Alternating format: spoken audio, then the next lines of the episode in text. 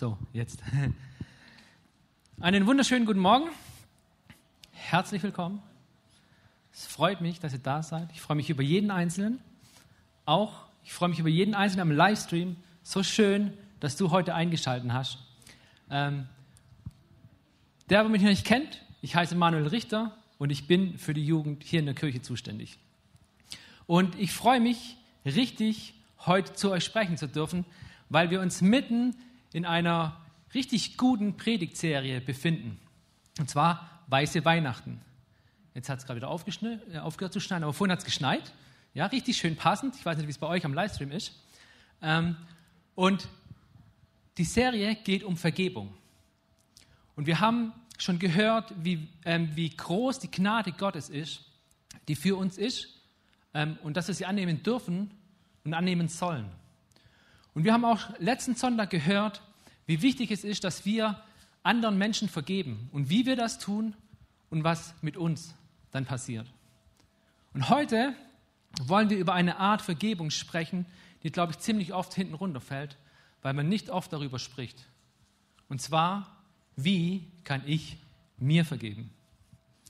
Und ich kann mich noch richtig gut an eine Situation erinnern in meinem Leben, da ist es mir nicht einfach gefallen, mir zu vergeben.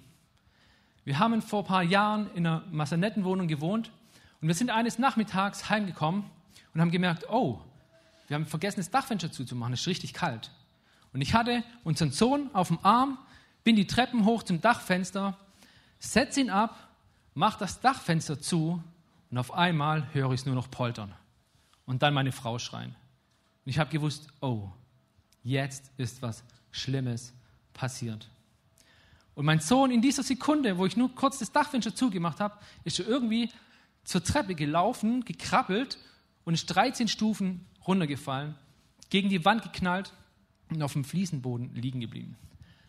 So, und Gott sei Dank ist nichts passiert. Hey, aber trotzdem, trotzdem hat mich diese Situation total lang verfolgt.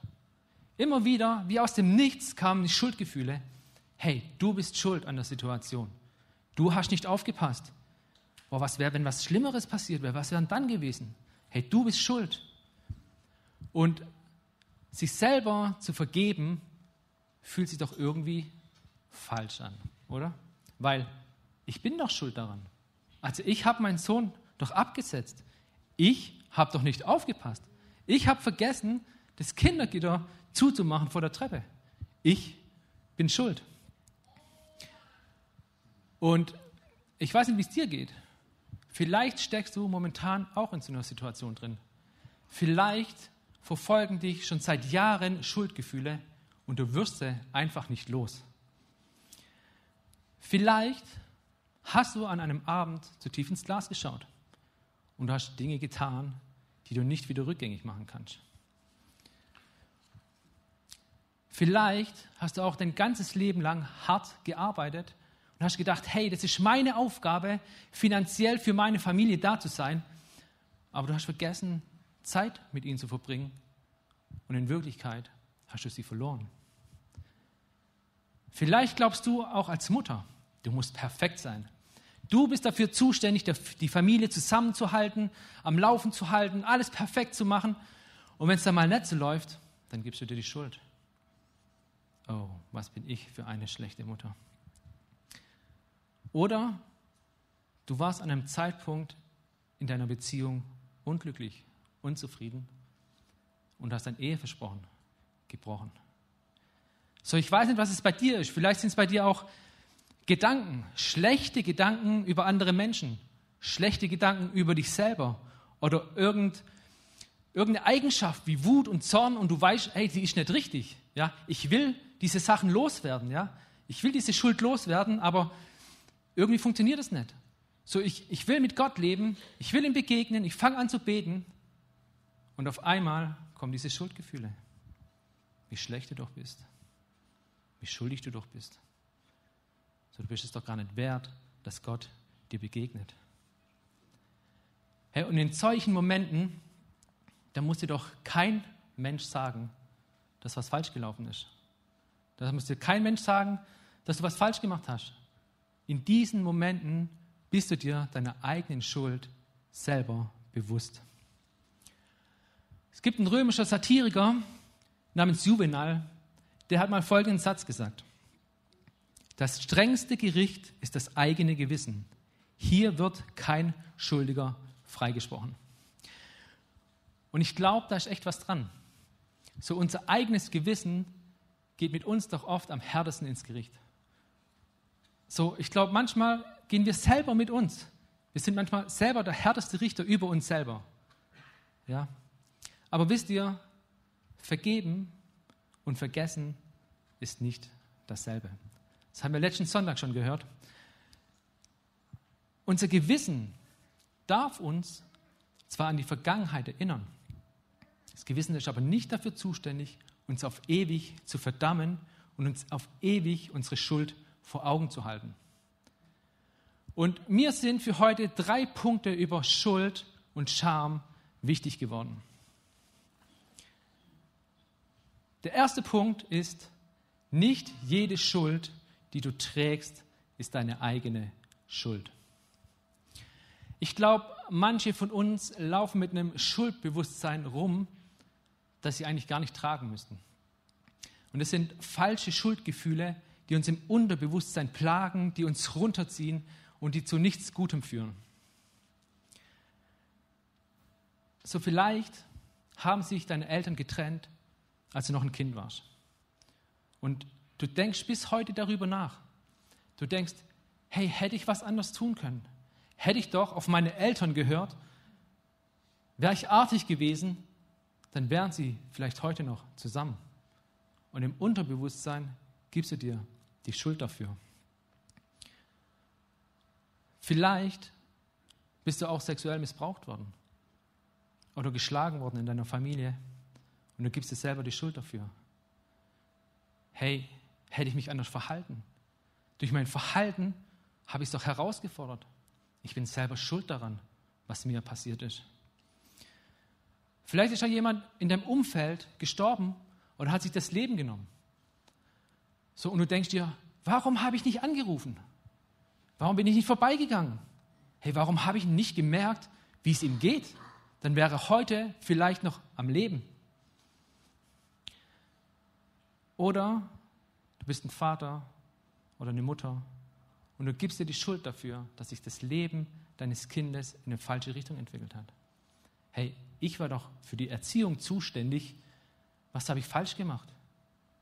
Habe ich ihm zu wenig Liebe gegeben? Hätte ich mich in der Situation doch bloß anders verhalten? Ich weiß nicht, was es bei dir ist. Aber wenn ich dich da finde, möchte ich dir eins heute sagen. Das ist eine falsche Schuld. Das sind falsche Schuldgefühle, mit denen du durchs Leben laufst. Sie bringen dich nicht weiter, ja, sie machen dich fertig, ja, sie, sie zerstören dich. Und mein Wunsch für heute ist es für dich, dass du aus diesem Gefängnis der falschen Schuld rauskommst, dass du dieses Weihnachten ein weißes Weihnachten erleben darfst. Und wenn du dich da gefunden hast und es dir hilft, dann such dir professionelle Hilfe. Okay? Aber wir werden nachher auch noch dafür beten und ich bin davon überzeugt, dass Gott heute auch was tun möchte, dass Gott heute wirken wird. So, wenn wir über Schuld sprechen, dann dürfen wir nicht nur darüber sprechen, dass es eine falsche Schuld gibt, die dir nicht gehört, die dich kaputt macht, sondern wir müssen auch darüber sprechen, dass es eine tatsächliche Schuld gibt, eine richtige, echte Schuld. Und wenn wir über Schuld nachdenken oder an Schuld denken, dann bringen wir Schuld immer mit was Schlechtem in Verbindung, mit was Negativem. Ja? Es ist irgendwas falsch gelaufen, was Schlechtes. Ich glaube aber, dass unsere Schuld nicht immer schlecht sein muss, sondern ich glaube, dass unsere Schuld auch zu etwas Gutem führen kann. Der zweite Punkt. Schuld kann ein Segen in deinem Leben sein. So, ich glaube, natürlich freut sich keiner, an was Schlechtem schuld zu sein, oder? Also ich glaube nicht, dass wir rufen würden, hallo, ich bin dran schuld, juhu, hey, ich bin an dem Schlechten schuld. Ich glaube es nicht. Ich glaube, wir würden anfangen, uns zu schämen. Oh Mann, warum ist es mir passiert? Ich bin daran schuld. Was für eine Schande. Und trotzdem glaube ich, dass aus unserer Schuld ein Segen für unser Leben entstehen kann. Paulus schreibt im 2. Korinther, denn die von Gott bewirkte Traurigkeit führt zu Umkehr und bringt Rettung. Und wer sollte das jemals bereuen? Nur die Traurigkeit, die rein menschlicher Art ist, bewirkt den Tod. Es gibt also eine Schuld, die uns zerstört. Paulus nennt es menschliche Traurigkeit. Eine menschliche Traurigkeit, die Zerbrochenheit hervorruft und die uns zerstören möchte. Es gibt aber auch eine Schuld, die Gutes hervorbringt, die uns näher zu Gott bringt. So, hey, das Beste, was dir und mir passieren kann, ist doch, wenn wir einmal vor Gott stehen, vor Jesus stehen, dass wir dann gerettet werden. Stimmt's? Und so wie Paulus sagt, ist eine Traurigkeit über die Erkenntnis unserer Schuld ein Teil des Weges dorthin, ein Teil des Weges zu dem Guten, zur Rettung. Denn die von Gott bewirkte Traurigkeit führt zu Umkehr und bringt Rettung. Schuldbewusstsein ist also was Gutes, wenn es uns zu Gott führt. Und ich glaube, Schuldbewusstsein möchte uns dabei helfen, den Weg der Verletzung, den Weg der Zerstörung zu verlassen, auf den guten Weg. Ihr kennt bestimmt folgenden Satz. Wir lernen aus unseren Fehlern. Genau. Thomas Edison hat mal darüber gesprochen, wie oft er gescheitert ist, bis er die Glühlampe erfunden hat, bis sie fertiggestellt war. Und er hat folgenden Satz gesagt. Ich bin nicht entmutigt, denn jeder erkannte Irrtum ist ein weiterer Schritt nach vorne. Und ich glaube, so ist es mit unserer Schuld, mit den Fehlern, die wir in unserem Leben tun, auch. Ich kann mich noch richtig gut daran erinnern, als wir versucht haben, unserem Sohn beizubringen, nicht auf die heiße Herdplatte zu langen. Ja? Jedes Mal, wenn er hingetappelt ist, haben wir ihn weggezogen. Jedes Mal, wenn er den Herd schon erreicht hat und seine Hand nach oben ging, haben wir sie weggezogen und haben ihm gesagt, hey, es ist heiß, du verbrennst dich. Ja? Aber erst als er sich verbrannt hat, hat er gewusst, was das bedeutet, wenn etwas heiß ist, sich zu verbrennen. Wenn wir dann gesagt haben, hey, lang nicht an die Glühbirne, sie ist heiß, vor zehn Jahren gab es das noch, da wurden Glühbirnen noch heiß, ja, ähm, dann hat er nicht hingelangt, weil er hat gewusst, was es bedeutet, sich zu verbrennen. Und ich glaube, so ungefähr ist es mit unserer Schuld, mit unserem Schuldbewusstsein auch. Es möchte uns dabei helfen, den Weg der Verletzung, den Weg der Zerstörung zu verlassen, hin auf einen guten Weg, auf einen heilsamen Weg, einen Weg zum Guten und zur Rettung. Nochmal kurz zur Erinnerung. Der erste Punkt, es gibt eine falsche Schuld, die dir nicht gut tut, die dir nicht gehört und ich dir zerstören möchte. Der zweite Punkt, es gibt eine gute Schuld, die das Potenzial hat, ein Segen für dein Leben zu sein, wenn es dich näher zu Gott bringt. Der dritte Punkt, der mir noch wichtig ist, über den ich sprechen möchte, ist Scham und Schande. Denn ich glaube, da wo Schuld ist, wenn wir irgendwo schuldig geworden sind, kommt immer die Scham und die Schande. Der dritte Punkt, Scham und Schande ist das Spielfeld des Teufels. So, wer mich kennt, weiß, dass ich eigentlich ein ruhiger, geduldiger Mensch bin. Wer kennt mich? Ich hoffe es doch. Ja? So, und trotzdem gibt es Momente im Leben, wo es nicht so ist. So, hey, ich liebe meine Kinder, ja? Aber es gibt so ein paar Triggerpunkte, da könnte ich echt explodieren, ja? Da könnte ich zornig werden. So, das Blöde ist, es passiert auch manchmal. Da werde ich zornig, da explodiere ich. Da lasse ich vielleicht einen Schreier los, da kommen Dinge über meine Lippen, die ich eigentlich gar nicht sagen will. Und eine Minute später wird mir meine Schuld bewusst. Und ich fange an, mich zu schämen. Oh Mann, Manu. Du hast dir vorgenommen, nicht mehr zu schreien. Du hast dir vorgenommen, nicht mehr zu explodieren. Du liebst doch deine Kinder. Du kennst doch diese Punkte. Und schon wieder ist es passiert. Schon wieder bist du explodiert. Mann, was für eine Schande. Und wisst ihr, es gibt einen Unterschied zwischen ähm, Selbstbewusstsein, Schuldbewusstsein, nicht Selbstbewusstsein, Schuldbewusstsein und zwischen Scham und Schande. So, Schuldbewusstsein ist erstmal eine logische Konsequenz. Es ist etwas falsch gelaufen. Ja?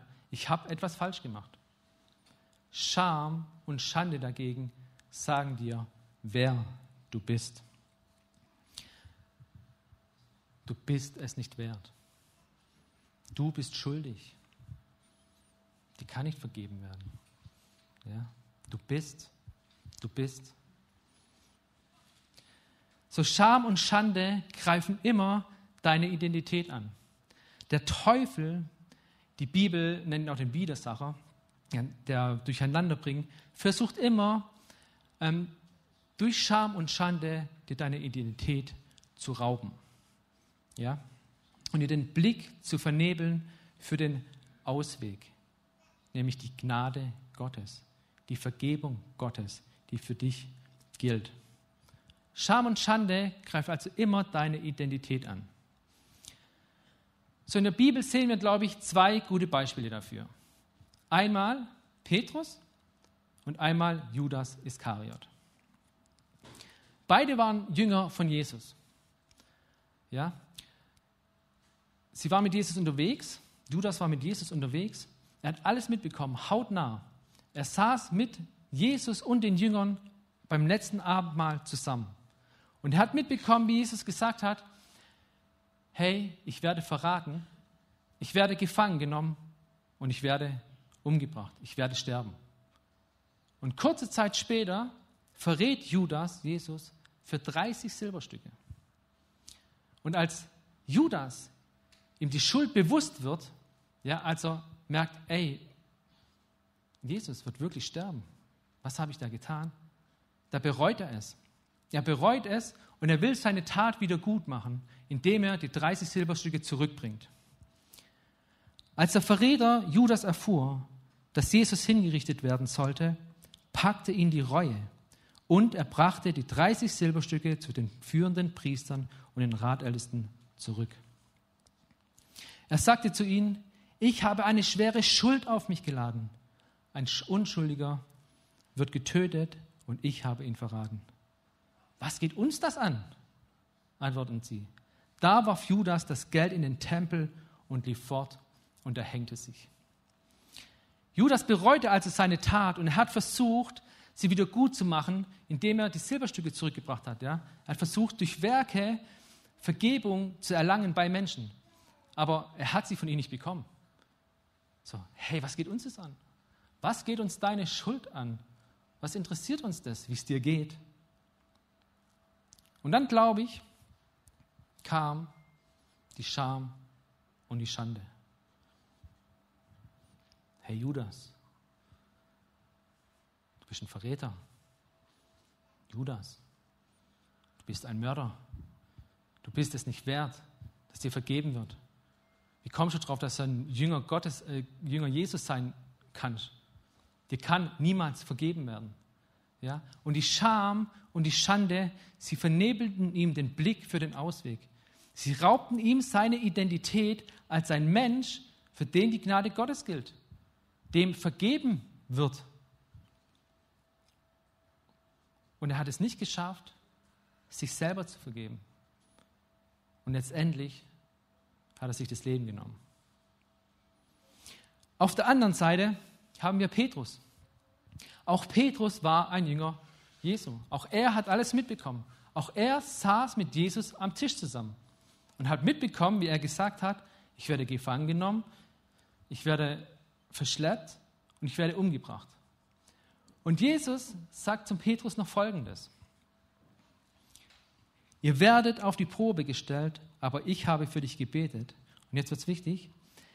wenn du dann wieder zu mir zurückfindest, musst du deinen Brüdern gut machen. So, aber Petrus widerspricht ihm, sagt, nee, Jesus, ich lasse es nicht zu, dass du gefangen genommen wirst. Ich werde für dich kämpfen. Ich bin bereit, für dich mit ins Gefängnis zu gehen. Ich bin sogar bereit, für dich zu sterben. Und Jesus schaut ihn an und sagt, lieber Petrus, wart mal ab. Bevor heute der Hahn kräht, wirst du mich dreimal verraten haben. Was? Ich? Niemals. Und was passiert dann? Jesus wird gefangen genommen, er wird vors Gericht gezerrt und Petrus schleicht den Soldaten hinterher, weil er hat ja versprochen, ihn nicht zu verlassen. Ja? Dann sitzt er im Hof am Feuer und eine Dienerin erkennt ihn.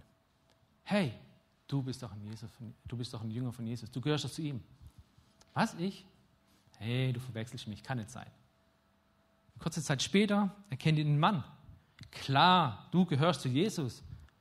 Nee, wie kommst du denn da drauf? Ich kenne den gar nicht. Und dann passiert Folgendes.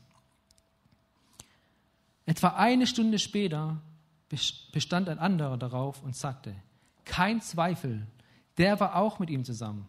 Er ist doch aus Galiläa. Aber Petrus stritt es ab. Mensch, ich weiß überhaupt nicht, wovon du sprichst. Und sofort, während er noch redet, kräht ein Hahn. Der Herr dreht sich um und sah Petrus an. Da fiel Petrus ein, was er zu ihm gesagt hat. Bevor heute der Hahn kräht, wirst du mich dreimal verleugnen und behaupten, dass du mich nicht kennst. Und er ging hinaus und fing bitterlich an zu weinen. Petrus geht hinaus, eine große Traurigkeit, eine Traurigkeit über seine Schuld kommt auf ihn. Ja, aber gerade war doch noch alles in Ordnung. Kurz davor war er sich seiner Sache so sicher. Ja? Ich gehe mit, mit dir bis in den Tod. Ich bin für alles bereit. Und im nächsten Moment verrät er ihn. Ich habe meinen besten Freund verraten. Und ich weiß nicht, ob du solche Momente kennst. Ja, gerade ist noch alles in Ordnung, alles okay, dein Leben läuft tipptopp. Und auf einmal passiert irgendwas. Vielleicht triffst du eine Fehlentscheidung und alles dahin.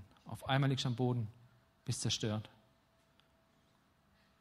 Und in solchen Momenten kommt der Teufel ja, und will dir durch Scham und Schande deine Identität rauben. Er will dich von Gott wegziehen. Er reibt dir deine Schuld unter die Nase. Und ich glaube, Petrus ging es auch so. Petrus, habe ich es dir nicht gesagt? Hast du gedacht, du wärst der Große hier, der Starke? Hä? Hast alles in der Kontrolle?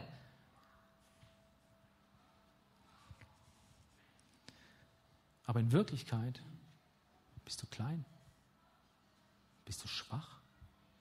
Hey Petrus, du bist ein Verräter. Petrus, du bist ein Mörder.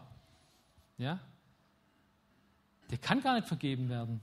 Wie kommst du darauf? Aber wisst ihr, was ich glaube, was wir hier sehen bei Petrus? Ich glaube, hier sehen wir eine gute Schuld. Ein gutes Schuldbewusstsein, das von Gott kommt und zu etwas Gutem führt, ihn voranbringt, Gott näher bringt. Wisst ihr, Judas und Petrus, sie haben dieselbe Schuld auf sich geladen. Beide haben Jesus verraten. Petrus sogar dreimal. Der Unterschied ist, wie sie damit umgegangen sind. Judas hat versucht, durch Werke bei Menschen das irgendwie wieder gut zu machen, ja. Aber er hat keine Vergebung gefunden. Und letztendlich konnte er sich selber nicht vergeben. Petrus dagegen ging mit seiner Schuld zu Jesus. Er brachte seine Schuld zu Jesus, ihm wurde vergeben und dadurch konnte er sich selber vergeben. Im Johannes lesen wir, wie Jesus Petrus nach der Auferstehung begegnet und ihn dreimal fragt, hast du mich lieb? Liebst du mich? Er sagt zu ihm, Herr, Du weißt alles. Du weißt auch, dass ich dich liebe. Jesus sagt zu ihm, sorge für meine Schafe. Hier sehen wir die Versöhnung zwischen Petrus und Jesus. Petrus geht mit seiner Schuld zu Jesus. Herr Jesus, du weißt alles. Du weißt alles.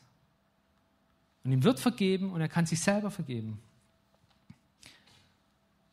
Und dann wird sogar noch eins draufgesetzt. Danach bekommt er einen Auftrag. Weide meine Schafe. Also die Zerbrochenheit von Petrus wandelt sich zu etwas Gutem. Sein Versagen wird zu etwas Gutem, wird zu einem Segen in seinem Leben. So, und die Frage, die ich dir heute stellen möchte, ist, wie gehst du mit deiner Schuld um?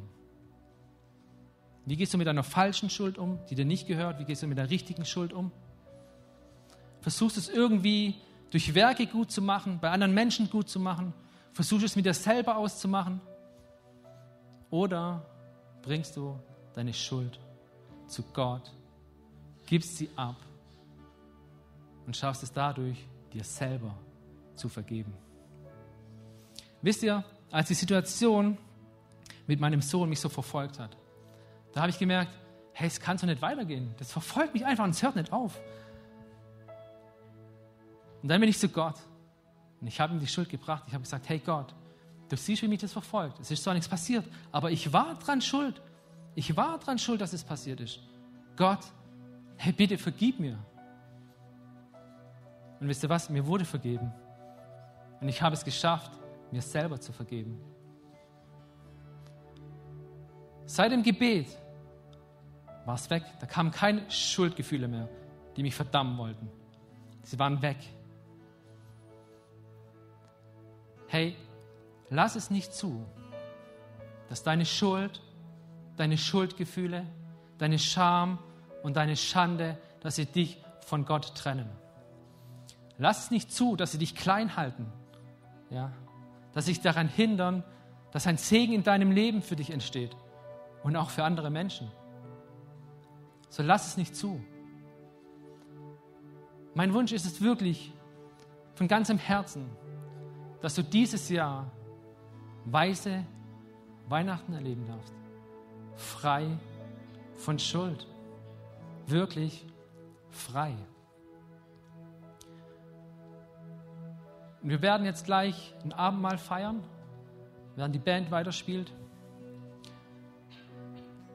Ich hatte aber während der Vorbereitung immer wieder das Bild von einem Stein, auf dem Schuld draufsteht. So ein Stein, die Schuld, die so schwer wiegt, die dich runterzieht, die dich daran hindert, weiterzugehen. Und Stefan hat letzten Sonntag das so gut demonstriert mit der Tasche und den Steinen, die dich so runterziehen. Herr, und ich möchte dich ermutigen, heute wirklich einen Schritt zu tun. Wir feiern das Abendmahl und das Abendmahl ist, glaube ich, das größte Zeichen für die Gnade, die Gott uns erweist. Ja? Dass er seinen einzigen Sohn für uns gab. Ein unschuldiger Mensch, der am Kreuz starb. Daran erinnern wir uns, wenn wir Abendmahl feiern. So, und ich möchte dich ermutigen, bevor wir das tun, ist natürlich kein Zwang, nur freiwillig, aber wirklich einen Schritt zu tun, darauf zu reagieren. Hier links, von euch aus gesehen rechts, ist ein Steinhaufen auf dem Boden. Und wenn du möchtest, dann kannst du ganz bewusst hingehen. Du kannst dir diesen Stein nehmen als Zeichen die Last, für die Last, die dich runterzieht, für deine Schuld, für deine falsche Schuld. Und du kannst sie ans Kreuz legen, Gott abgeben. Und danach kannst du das Abendmahl feiern, wo wirklich die Gnade Gottes zum Wirken kommt. So, ihr dürft aufstehen, weil ich möchte noch dafür beten.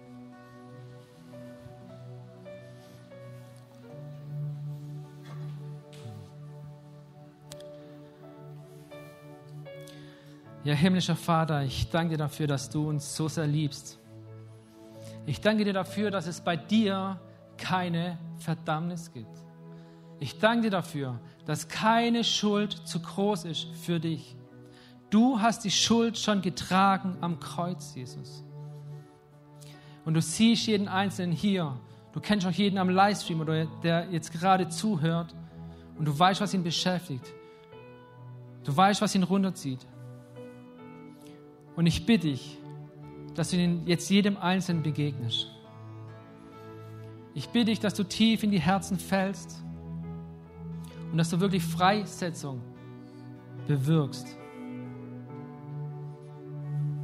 Dass die Schuld, die Fehler, die uns vielleicht schon jahrelang begleiten und uns einfach nicht loslassen, dass sie heute gehen. Dass wir sie dir heute übergeben und sie weg sind, wir frei sind.